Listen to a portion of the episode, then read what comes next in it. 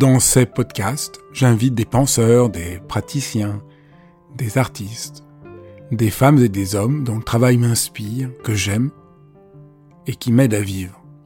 Et j'ai eu envie de partager mes enthousiasmes avec vous. Dialogue parce que je crois à la vertu de l'écoute et au bonheur du partage. Dialogue parce qu'en un temps où tout devient un peu trop formaté et lyophilisé, j'ai voulu prendre le temps d'écouter des personnes qui ont consacré leur vie à penser, à créer, à faire. Dialogue pour permettre à mes invités de déployer leur engagement et leur conviction sans que leurs paroles soient coupées en petits morceaux. Dialogue pour pouvoir être transformés en les écoutant, transformés par une parole vraie.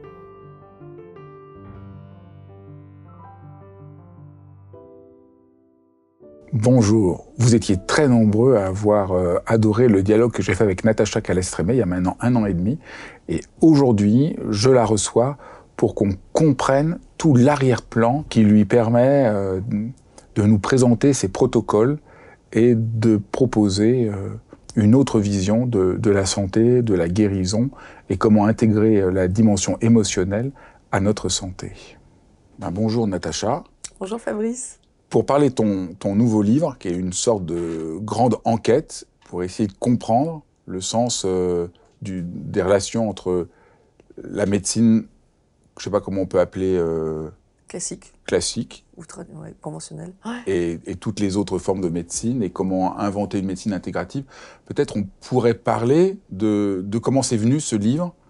Et je me suis dit, peut-être tu pourrais euh, raconter comment toi-même tu as été en prise avec la, la maladie Oui, ben en fait, euh, c'est suite à, à, une section, succession d'épreuves, ben comme tout le monde, hein, euh, mais aussi une maladie euh, que euh, une double hernie discale. Après avoir euh, euh sollicité le corps médical pour cette hernie discale et différents thérapeutes, mais finalement ma, mes douleurs continuaient et, et je me suis souvenu qu'en tant que journaliste, j'avais interviewé des chamans, des guérisseurs et qui m'avaient partagé en fait leurs techniques et je les ai mises en, en pratique un peu dubitative en disant j'ai plus que ça, je vais essayer. Et ça a marché vraiment très très bien au point que j'ai décidé de les transformer en protocoles et de les euh, partager dans des euh, lors d'ateliers pendant trois ans où à ma grande surprise le corps médical est venu se former et ensuite j'ai publié des livres qui euh, racontaient cette expérience et où je partageais ces techniques. Mais ensuite je me suis dit mais finalement est-ce qu'il n'existerait pas un moyen d'augmenter notre capacité à guérir, notre pouvoir de guérison. Quels sont les atouts de la médecine classique? Quels sont les, atouts des, autres médecines?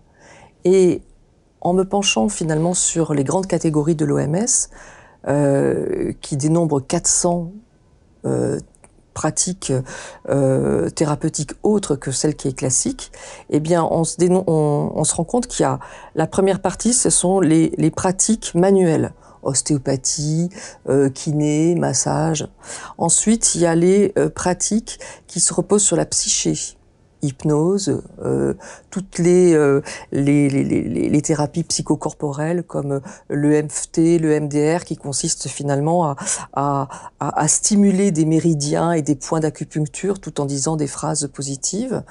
Euh, et puis ensuite, il y a les euh, pratiques euh, complètes qui reposent en fait sur une, une philosophie de la médecine euh, qui repose sur l'énergie, sur l'ensemble du corps, sur euh, la psyché, euh, sur, euh, euh, sur sur la nature, sur l'environnement.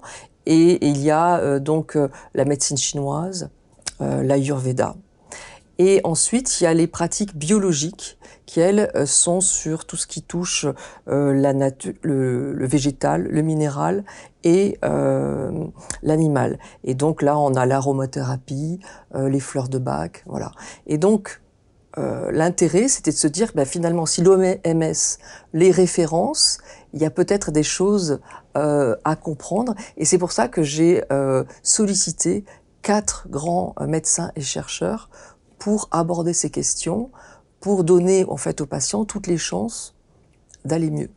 Il y a des choses, donc, euh, comme tu le rappelles, c'est des évidences pour tout le monde. Parce que quand, on dit, voilà, euh, médecine, euh, on comprend pas très bien, mais tout le monde a fait l'expérience que se promener dans la nature, ça nous fait du bien. évidemment, moi, je pourrais parler de la méditation, mais que quand quelqu'un nous, nous, accompagne, qu'on a des relations chaleureuses, les choses se passent différemment. Donc, au fond, il y a plein de choses que tout le monde, un savoir que tout le monde sait, et que on pourrait dire dans, de, que là, tu essayes de partir pour essayer de comprendre un peu tout ce qui se passe. Mais je crois que c'est important de dire à quel point c'est pas du tout un truc euh, fermé, ça va vraiment. tu, tu, offres un panorama très ample. Mais l'idée, c'était vraiment de d'essayer non pas de cliver, mais de, réconcilier en fait ces médecines pour que chacun puisse y trouver euh, euh un intérêt. Et la médecine conventionnelle, ben, elle n'est pas optionnelle, elle est, c'est même la base. La première chose qu'on fait, c'est qu'on va voir un médecin. Ça, c'est pas discutable. Euh, ensuite, euh, eh bien, et ça, c'est, le docteur Thierry Janssen qui, qui en parle. Il dit le, le, le problème, c'est que euh, cette médecine qui s'est ultra qualifiée, ultra spécialisée, eh bien, elle va se focaliser en fait sur les symptômes. Alors c'est très bien parce que euh, bah, on, devient très très euh, euh, performant sur sur le moyen de soigner bah, le cœur, le foie, etc. L'ennui, c'est que on a dissocié le corps et les émotions et que les médecines parallèles, elles, elles considèrent aussi les émotions. On a tous, on s'est tous rendu compte qu'après une épreuve difficile, un deuil, une séparation, bah, le corps on, le sent, on le porte. Et généralement, après une fracture, tout de suite, on va voir le médecin pour essayer de réparer la fracture. Mais après un problème sentimental, parfois on est broyé pendant 10 ans, 20 ans, et on fait rien. Et alors que c'est une fracture à l'intérieur de soi aussi. Donc il y a, y a d'autres moyens d'aborder en fait cette médecine. Et en, se focalisant sur les symptômes, le problème c'est que finalement le patient, eh bien, il s'est adapté à cette demande. Et donc au lieu de dire je vais mal, il dit j'ai mal. Et donc il va aller voir le médecin en disant j'ai mal à mon genou, j'ai mal à mon coude, et très, et très rapidement. En fait, il va, il va pas euh, s'écouter. Et donc ce que je propose, c'est justement essayer de comprendre la différence entre le j'ai mal et le je, vais mal.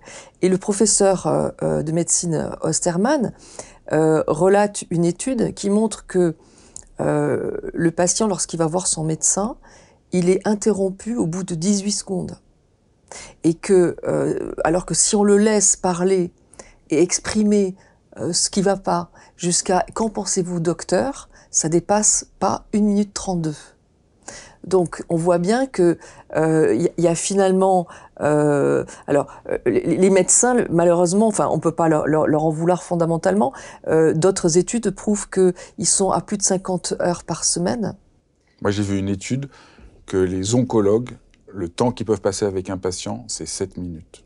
Voilà. C'est c'est bah oui et que le taux de burn-out des jeunes oncologues euh, en train d'exploser, ils n'arrivent pas à pouvoir euh, répondre aux gens. Ouais. Donc quelqu'un qui a un cancer, c'est 7 minutes tous les, tous les trimestres. S'il a de la chance. C'est affreux. C'est ouais, terrible. C'est pas la faute des médecins, mais le système fait que ça devient de plus en plus technique ouais. et que toutes les dimensions humaines, expérientielles, existentielles, émotionnelles, sensibles, euh, il faut bien y répondre. Complètement. Et, c'est vrai que c'est exactement ce que tu dis, euh, cette dimension-là, euh, ce que euh, on, il, parle de l'anamnèse, c'est-à-dire la recherche de l'antécédent euh, du patient, mais en, en, en posant la question qu'est-ce qui s'est passé dans votre vie, en quoi vos valeurs ont été euh, bafouées ces derniers temps, qu'est-ce que vous avez vécu comme épreuve, c'est des, des, choses rapides qui permettent de savoir un petit peu ce qui s'est passé. Et eh bien finalement, ça, on n'a pas le temps de l'aborder.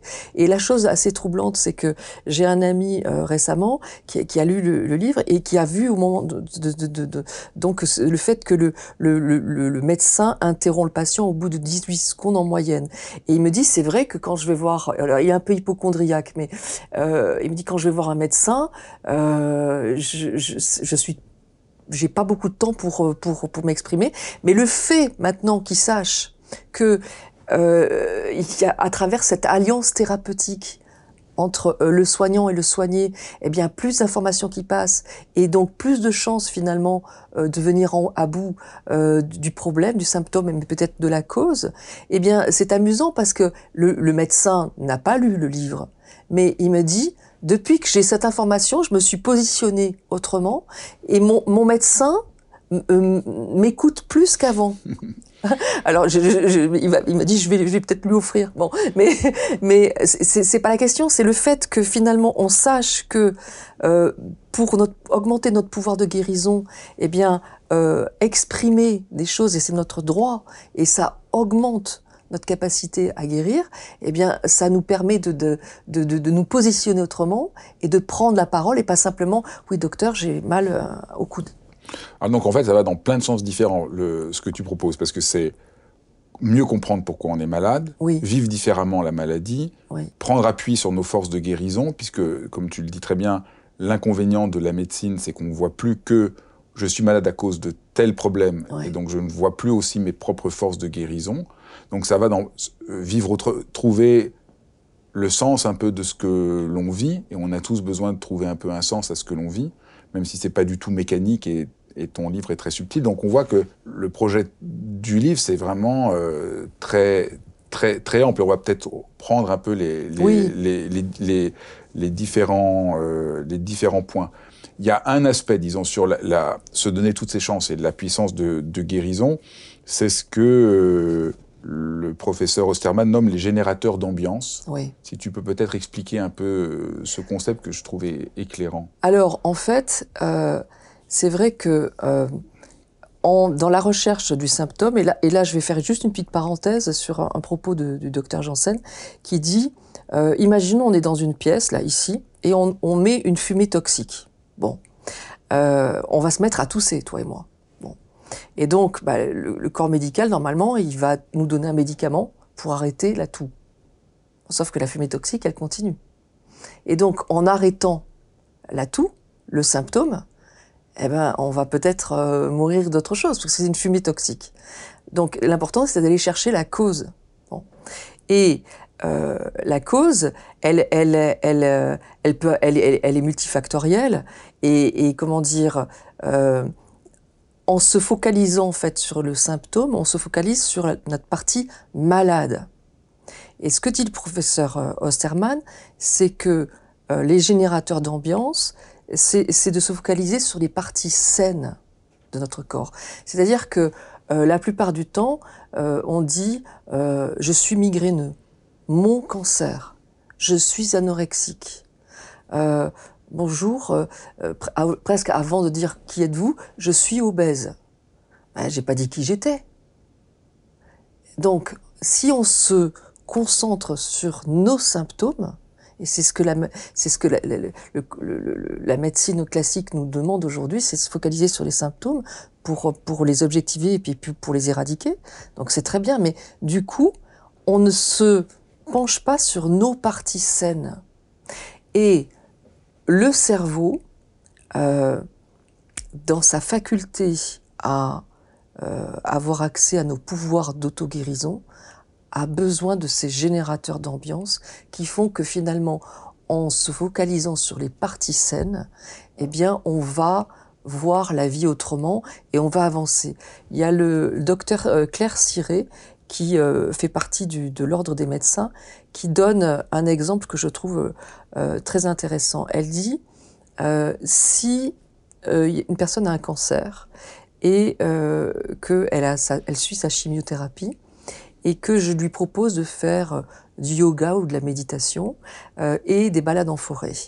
Euh, ça va beaucoup l'aider parce qu'elle va euh, finalement reprendre contact avec ses parties saines, avec son corps qui est en vie, avec les parties de son corps qui sont en vie, son souffle, son voilà, et puis s'émerveiller peut-être devant la nature. Et euh, alors que si euh, je, euh, euh, je lui dis arrêtez la chimiothérapie et ne faites que du yoga et de la balade en forêt, bah, je peux la condamner. Donc c'est aussi la place qu'on donne à ces choses. Et c'est ça aussi que j'avais envie de partager, c'est de voir que finalement, c'est thérapeutique. Ce qui est important, c'est non pas d'exclure la médecine conventionnelle, qui elle, est, on l'a dit déjà, elle n'est pas une option, mais qu'on a tout à gagner à s'ouvrir à la méditation, à, euh, au yoga, à toutes les autres pratiques, euh, en évitant les dérives, mais on, on y viendra peut-être euh, après, euh, pour justement se référer à ces parties saines, à, euh, à, à, tout ce qui est générateur en fait de, euh, de, de la grande santé comme l'appelle Nietzsche. Nietzsche. Euh, et, et c'est effectivement cette, cette recherche de sens, le chemin. Il y, a un autre exemple que donne euh, Thierry Janssen. Il dit si je suis diabétique, déjà on va dire si j'ai un diabète, parce que je ne suis pas diabétique. On ne peut pas me mettre l'étiquette je suis diabétique. Si j'ai un diabète et que la médecine conventionnelle m'a donné un traitement qui équilibre la situation, eh bien je ne suis plus dans une situation perturbée, comme le dit Canguilhem. La maladie est un, est un état où je suis perturbé. J'ai trouvé un équilibre et donc je peux rester dans une dimension où finalement je ne suis plus malade puisque je suis dans une situation qui est équilibrée. Et du coup, c'est là où c'est effectivement générateur d'ambiance pour les, les, les, les neuromédiateurs, c'est-à-dire qu'on va être dans un, une situation où finalement on se projette guéri. Et c'est là où, où, le professeur Osterman il dit quelque chose que je trouve extraordinaire, qui euh, il propose à ses patients euh, quelque chose. Il leur dit euh, Bon, imaginons, es, tu es malade, ou moi aussi, voilà, je suis malade, j'ai une douleur quelque part dans mon corps. Ceux qui nous écoutent, peut-être ils ont une maladie ou une douleur dans leur corps. Et il leur dit ceci. Il leur dit, vous ne le savez pas, mais cette nuit, il y a un guérisseur céleste qui est venu et qui vous a complètement guéri. Vous le savez absolument pas. Il a fait ça. Vous êtes complètement guéri le matin, vous vous réveillez, comment est-ce que vous allez vous rendre compte que vous êtes guéri? Ensuite, il va poser la question, qui est la première personne qui va se rendre compte que vous êtes guéri? C'est qui? Qu'est-ce qu'elle va vous dire, cette personne, quand elle va voir que vous êtes complètement guéri? Et puis il va poser une autre question, il va dire, qu'est-ce que vous allez pouvoir faire que vous ne faisiez pas parce que vous êtes guéri? Et qu'est-ce que vous serez obligé de, qu'est-ce que vous ne serez plus obligé de faire depuis que vous êtes guéri? Je ne sais pas si tu t'es posé les questions de, de, ton côté, mais on voit bien que qu'est-ce qu'on voit? On, on, se projette guéri. Et, et c'est là où euh, euh, Victor Frankl, euh, qui est un neuropsychiatre autrichien qui a euh, subi les, camps de concentration avec sa sœur, son frère, sa femme enceinte et ses parents, et toute sa famille euh, a été gazée sauf lui.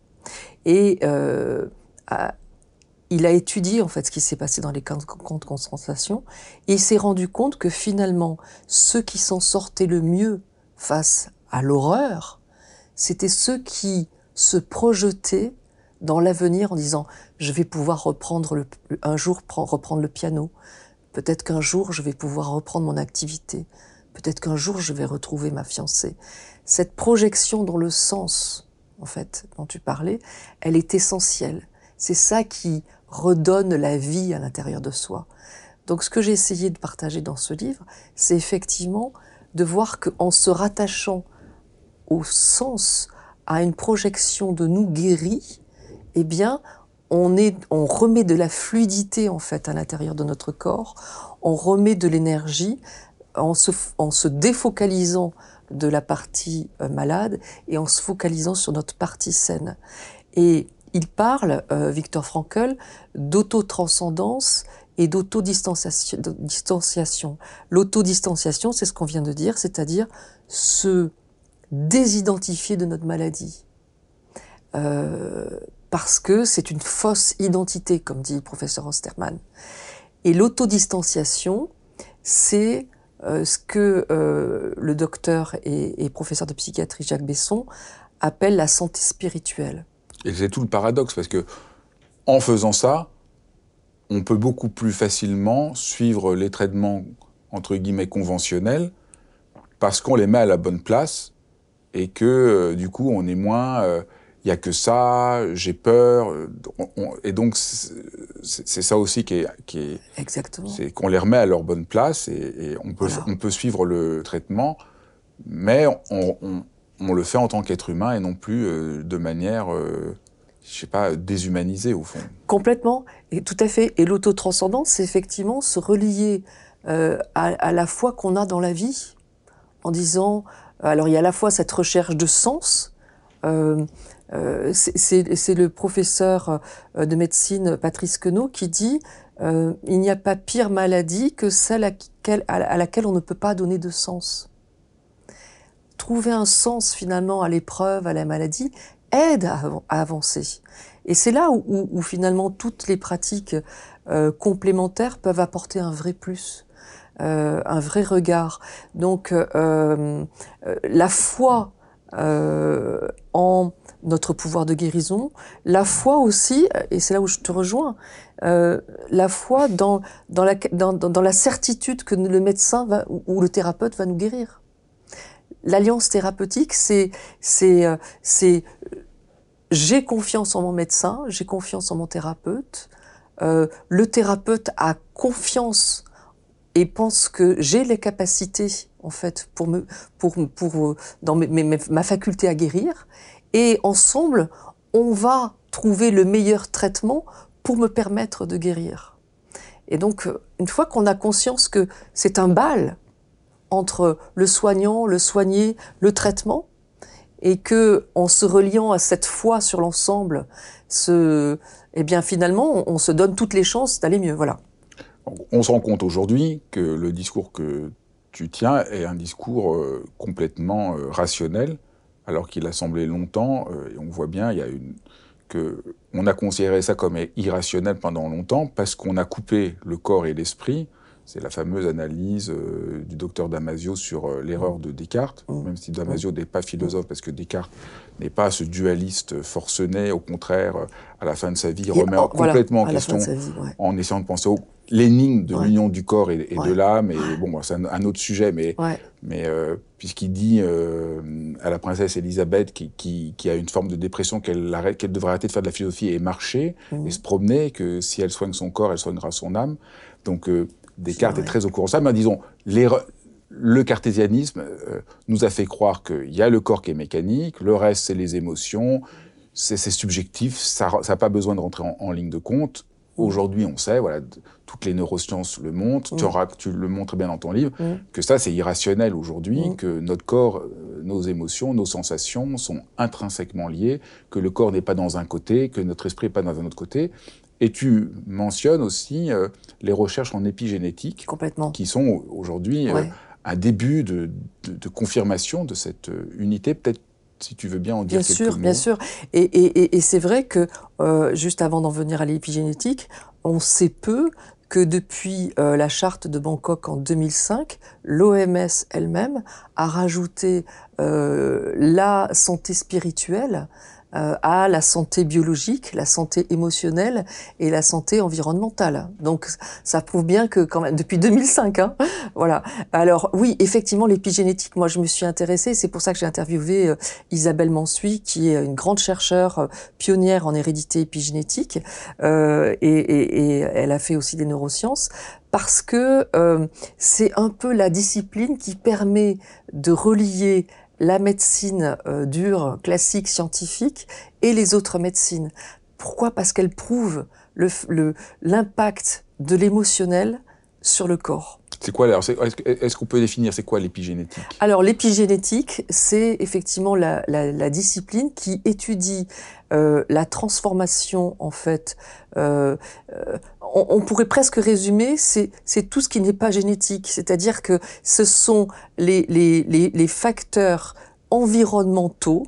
Et les facteurs environnementaux, c'est quoi? C'est l'environnement, les pollutions, l'alimentation, mais aussi les émotions. Voilà, tout, tout notre passé, tout ce qui nous impacte et qui et donc l'épigénétique, c'est l'étude de tous ces facteurs environnementaux qui transforment nos cellules et notamment euh, les cellules du cerveau et euh, génitales. Donc, euh, puisque c'est à partir de là que se font en fait les transmissions. Et l'épigénétique, en fait, elle a réussi à montrer que tout stress impacte nos cellules par le biais d'hormones du stress qui sont le cortisol et l'adrénaline.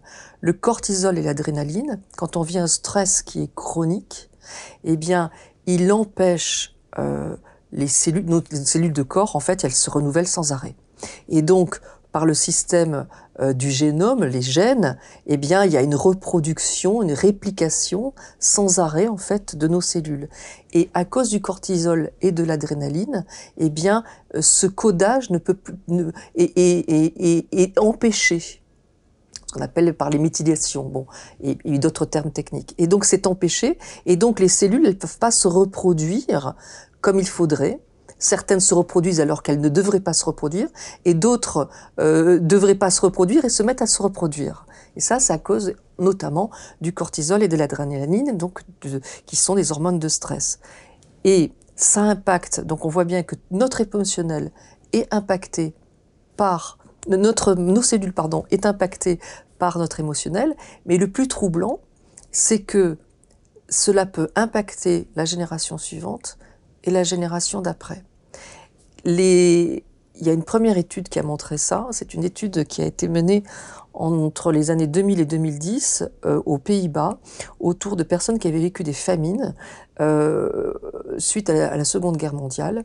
Elles avaient développé des maladies cardiovasculaires, des obésités, des diabètes. Et on s'est rendu compte que la génération suivante et la génération d'après avaient les mêmes types de maladies.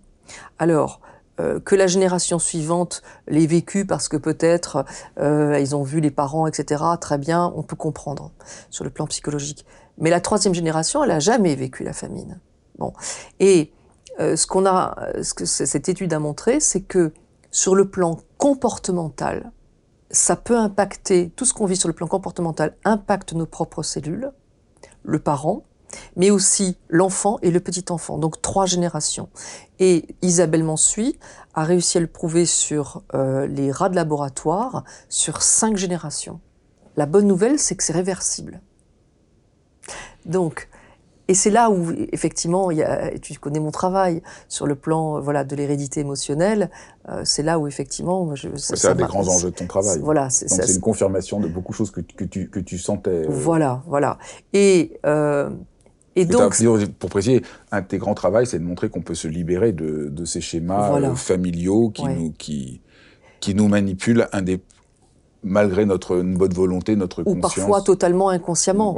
Alors la première qui a pensé, qui a, qui a montré ça, c'est Anne-Ancelin Schutzenberger, donc euh, psychothérapeute de renommée internationale, qui euh, va voir euh, une, une, qui a fait 20 ans d'études cliniques sur le sujet et qui, comment dire, elle va voir une, une patiente qui atteint un cancer, on lui donne trois mois à vivre et elle a 35 ans.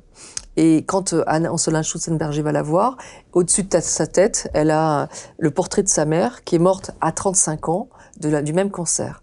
Et elle, lui dit, euh, vous vous êtes rendu compte que peut-être vous reproduisez ce qu'elle va appeler ensuite les fidélités inconscientes. Et le fait même de se rendre compte de ça, finalement, euh, ça va faire que la personne ne va pas mourir alors qu'elle avait plus que trois mois à vivre, euh, bon, donc euh, ça, ça, ça, ça, fait un grand chamboulement auprès de cette grande chercheure qui a mené donc 20 ans d'études sur la question.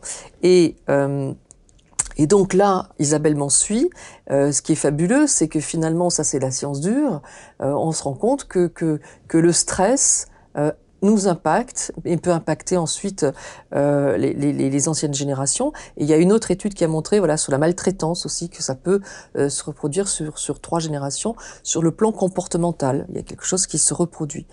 Et, euh, et donc ça, c'est essentiel parce que finalement, si on hérite d'un problème dont on, on, ignore que c'est en lien avec un stress vécu par notre père, notre mère ou notre grand-père, notre grand-mère, eh bien, on peut nous donner un médicament. Mais pourquoi ça va revenir? Ben, Enfin, ça va forcément revenir puisqu'on n'a pas touché la cause.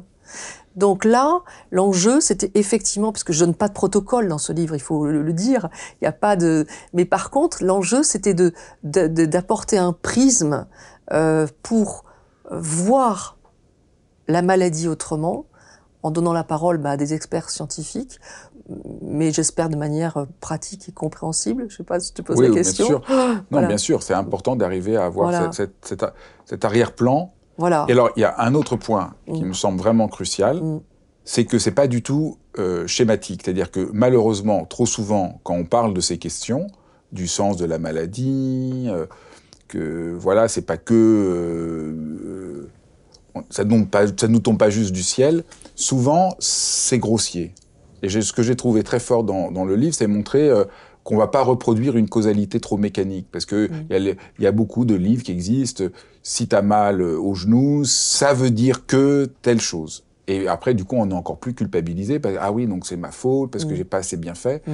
Et donc, ton livre avec, vraiment euh, explore beaucoup qu'il s'agit, qu'il s'agit de trouver du sens, qu'il s'agit de partir d'explorer, qu'il s'agit de mobiliser ses ressources, qu'il s'agit de d'ouvrir son, son, sa manière de concevoir la maladie, mais certainement pas de retomber dans un mécanisme qui serait encore pire que euh, le mécanisme de, purement scientifique euh, de la maladie, on a mal au genou parce qu'on a telle chose. Non, il s'agit de réouvrir. Donc ça, peut-être, on peut en parler parce que je trouve que c'est voilà que c'est vraiment euh, beaucoup de choses aujourd'hui euh, pullulent partout. on voit plein d'apprentis sorciers qui vous expliquent bah, ah oui, oui, vous avez mal. Ça veut dire telle chose dans un décryptage qui nie complètement la richesse et la complexité de nos existences, alors que tu essayes au contraire, toi, de redonner de la complexité euh, et de la richesse de nos expériences. C'est effectivement euh, un, une erreur que font beaucoup de thérapeutes dans les médecines complémentaires. C'est de concevoir que euh, notre technique est la seule qui vient à bout de, de tels problèmes et, et d'asséner une vérité en disant ce que tu viens de dire, telle chose vient de ça. Nous sommes des êtres complexes multidimensionnelle et la maladie est bien souvent multifactorielle et donc on ne peut pas résoudre euh, ou résumer en tout cas euh, un problème et sa guérison à une technique ou à un médicament ou à un seul traitement. Ça, c'est impossible. Et, même le docteur Janssen, il, il, le définit ça presque en disant, euh, les charlatans, c'est ça. C'est-à-dire, ce sont, et il dit, j'en ai rencontré parfois même dans les couloirs des grands hôpitaux, ce sont les personnalités, quelles qu'ils soient, qui prétendent que seule leur technique va venir à bout de telle maladie. On ne peut pas résumer les choses comme ça. Donc effectivement, euh, c'est important d'élargir, c'est important de de, de, de pas dire euh, que euh, ce, ce, ce, ce, sinon ce sont des dérives. Voilà, ce sont des dérives. Et, comprendre que la vie est d'une grande complexité. Mais au fond, c'était ça que tu proposais déjà dans tes protocoles. C'était pas, c'est de partir nous-mêmes à partir à l'exploration. Tu donnes, voilà, des pistes pour rencontrer ce qui nous arrive à nous trouver la manière d'interroger ce qui nous arrive à nous, puis c'est ce que disent tous les professeurs que tu interroges dans le livre, c'est plutôt partir à l'aventure, se questionner pour trouver ce qui est vrai pour nous, et pas euh, qu'on nous impose, voilà, avec cette culpabilisation que si je suis malade, si je fais un cancer, c'est parce que euh, j'ai pas fait ceci ou j'ai tel blocage. Euh. oui, mais complètement. Tu vois, c'est vrai que ce livre, il euh, n'y a pas, il a pas de pratique. Enfin, peut-être il y a des petites choses pour pour pour éloigner le stress un peu à la fin, mais mais euh, c'est plus une vision, un, un, moyen de de penser notre maladie et surtout notre guérison autrement. Tu vois, je, je, je me pose toujours euh, l'objectif d'un livre qu'il puisse aider au moins une personne. C'est vraiment l'objectif. Et euh, quand j'étais en train de, finaliser cet ouvrage, euh, un de mes éditeurs a sa maman qui est très très malade, mais vraiment très très malade. Et euh, il lui a lu pendant un week-end la totalité du livre. Elle est au lit, elle ne bouge plus, elle est vraiment, c'est vraiment très dur là, et la fin. Et il m'a dit quelque chose que j'imaginais pas. Il m'a dit une fois que j'ai fini de lui lire ce livre, elle s'est redressée. Il y a quelque chose de la vie qui est venu en elle, plus... Euh, elle s'est renou, elle s'est reliée à la vie. C'est ça. Voilà. Ton livre, ton livre, c'est renouer à la vie, Ouais. retrouver de la force, Voilà. parce que voilà, par rapport à la maladie, il y a comme un discours ambiant qui fait qu'on est dépossédé de soi-même, dépossédé de sa propre force. Ça, je ne suis plus que ma maladie. euh, Voilà. Je suis complètement Ah, impuissant, euh, et c'est une grande souffrance. Ouais, voilà. Et c'est du coup se dire, voilà, je, je, je, je cesse de me donner l'identité de cette maladie, je cesse de me focaliser dessus. Il y a des parties saines en moi, il y a euh, pro- probablement euh, des, des choses que je peux voir autrement. Et donc finalement, c'est un cheminement que je propose pour reconsidérer, mais même notre rapport avec le, le- avec le médecin, avec le thérapeute. Voilà, comme tu disais, aussi retrouver l'autonomie. Tu abordes aussi dans le livre euh, les abus, comment se repérer par rapport aux abus. Tu donnes beaucoup de conseils pour savoir comment, voilà, comment s'orienter. Il y a, il y a tout, voilà, il y a, le livre, c'est s'orienter par rapport à soi-même, mais c'est aussi s'orienter, disons, dans, dans un peu la jungle euh, Ah oui. des médecines. euh, au fond, on pourrait dire, j'ai une parenthèse, c'est ton livre aussi, c'est si on comprend comment ça fonctionne, on sera moins prisonnier des charlatans euh, qui pullulent euh, dans le domaine de la santé. Parce que là, tu donnes vraiment une base de compréhension qui permet d'être moins, euh, moins naïf, parce que des gens qui souffrent sont prêts à croire un peu n'importe quoi. Donc là, tu montres les grands principes de ce qui permet d'articuler les différentes manières de se soigner. Mais peut-être on pourrait, tu as fait une bonne synthèse, je trouve, de- des quelques principes. Bon, les gens, j'invite les gens à, à- à voir dans le livre, mais c'est important. Peut-être tu peux donner comme quelques principes. euh, Bien sûr, et si tu veux, c'est vrai que euh, en préambule, je dirais que si la médecine classique s'ouvrait plus à ces techniques, il y aurait moins d'abus. C'est aussi pour ça, tu vois, que j'ai j'ai fait un focus, c'est-à-dire que euh, bien souvent, quand tu dis aux gens, euh, est-ce que vous euh, sollicitez un, hypno- un hypnothérapeute, est-ce que vous avez fait, euh, euh, je sais pas moi, est-ce que vous faites telle pratique, etc. Non, non, non, non, non, non, non, non. Même les médecins qui se forment n'osent pas dire qu'ils se forment à ces techniques parce qu'il y a quelque chose de l'ordre de ce n'est pas scientifiquement prouvé, donc c'est de la pseudo- pseudoscience, donc on met tout ça à la poubelle.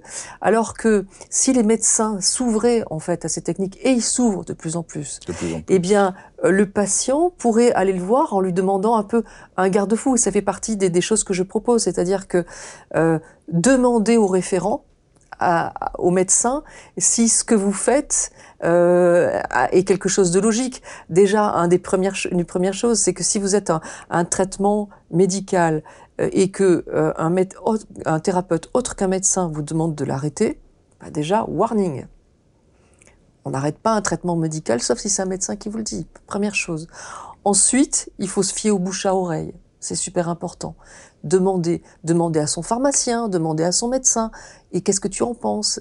Voilà, faire euh, euh, parler. Après, il faut, c'est important de se référer à son corps et de voir un petit peu comment ça nous parle. Quand quelqu'un nous dit euh, vous avez été euh, là euh, euh, la réincarnation euh, euh, d'un esclave ou d'une sorcière et c'est pour ça que du coup vous craignez le feu, je dis n'importe quoi. Bon, si ça nous fait rire comme tu es en train de rire, bon, eh ben on se fie à son corps et on se dit c'est n'importe quoi. Les choses qu'on peut pas vérifier, warning. Voilà, Euh, ça peut être des prises de pouvoir en fait sur les gens en disant, vous savez, euh, euh, si vous êtes euh, dépendant affectif, c'est peut-être parce que vous étiez une princesse qui euh, a euh, eu tellement d'amants que vous êtes en train de le payer dans cette vie. Et donc on a une espèce d'étiquette dépendant affectif, ancienne sorcière, ancienne, euh, tu vois, c'est n'importe quoi. Et je peux pas le vérifier. Je repars avec des fardeaux hyper lourds et, et là c'est du grand n'importe quoi. Et il y a des gens qui sont dans cette dans ce pouvoir pour nous, nous inciter à revenir. Euh, ça fait partie aussi des autres choses, c'est-à-dire que si vous n'avez vous n'avez n'avez pas envie de revoir la patiente parce que vous en euh, le soignant pardon parce que vous en vous pensez que c'est c'est pas nécessaire qu'elle vous dit c'est important que vous reveniez dans 15 jours me voir warning à nouveau. Donc voilà je je à la fin du livre il y a mon carnet qui prend mon point qui propose point par point euh, les démarches euh, à suivre les questions à se poser les points pour justement se référer à à, ces facteurs d'avenir et de, bonne santé, mais aussi comment faire pour être vigilant, éviter les dérives, parce que parce qu'il y en a, il y en a. Hélas, il y en a. Et euh, euh, comme il y, en a dans tous les domaines, euh, c'est c'est Thierry, le docteur Thierry Janssen qui raconte cette histoire d'une femme qui a un cancer du sein et qui suit une chimiothérapie et, euh, et donc le cancer est, complètement euh, éradiqué. Elle est très contente, euh, sauf que son oncologue, donc son, son médecin spécialiste en cancer, lui dit ça va revenir, donc on va vous faire un traitement supplémentaire. Et donc elle téléphone à Thierry Janssen, elle va le voir et elle lui dit mais euh, je, je, je, suis euh, super en colère avec toute l'énergie que j'ai mis pour pour euh, éradiquer ce cancer. Maintenant, il me dit ça va, ça va revenir, mais c'est horrible. Et, et, et, Thierry Janssen dit mais c'est comme si on lui on jetait un sort à cette malade. En fait, en, en, lui disant il va, il, ça va, ça va revenir. C'est terrifiant. Et donc la personne, elle a développé une pneumonie le lendemain. Elle a failli mourir. Et quand euh, Dr Janssen a téléphoné à, l'oncologue, il lui dit mais est-ce que tu te rends compte de l'impact? Et, et, et, le médecin lui a répondu mais ma femme est morte d'un cancer du sein. Comment veux-tu que j'imagine qu'elle euh, elle va elle va guérir? Voilà. Et donc ça c'est des problèmes de transfert de contre-transfert. Donc dont, dont, on parle euh, dans, dans, le livre justement, pouvoir se, se désassocier. Et en termes de, de, de psychiatrie, je, euh, et là c'est le le professeur Osterman qui, en parle, je crois, et qui dit euh, très souvent sur le plan psychique, euh, le diagnostic dépend de l'état d'esprit du soignant euh, sur nous. C'est-à-dire que si, imaginons que tu, es mon soignant et je viens te voir et que tu perçois chez moi une fluctuation d'humeur, bah, tu vas me diagnostiquer bipolaire. Mais par contre, tu vas te rendre compte, là, là, qu'est-ce qu'elle est triste, Natacha. Elle est vraiment, c'est une catastrophe. Ben, tu vas me diagnostiquer dépressive.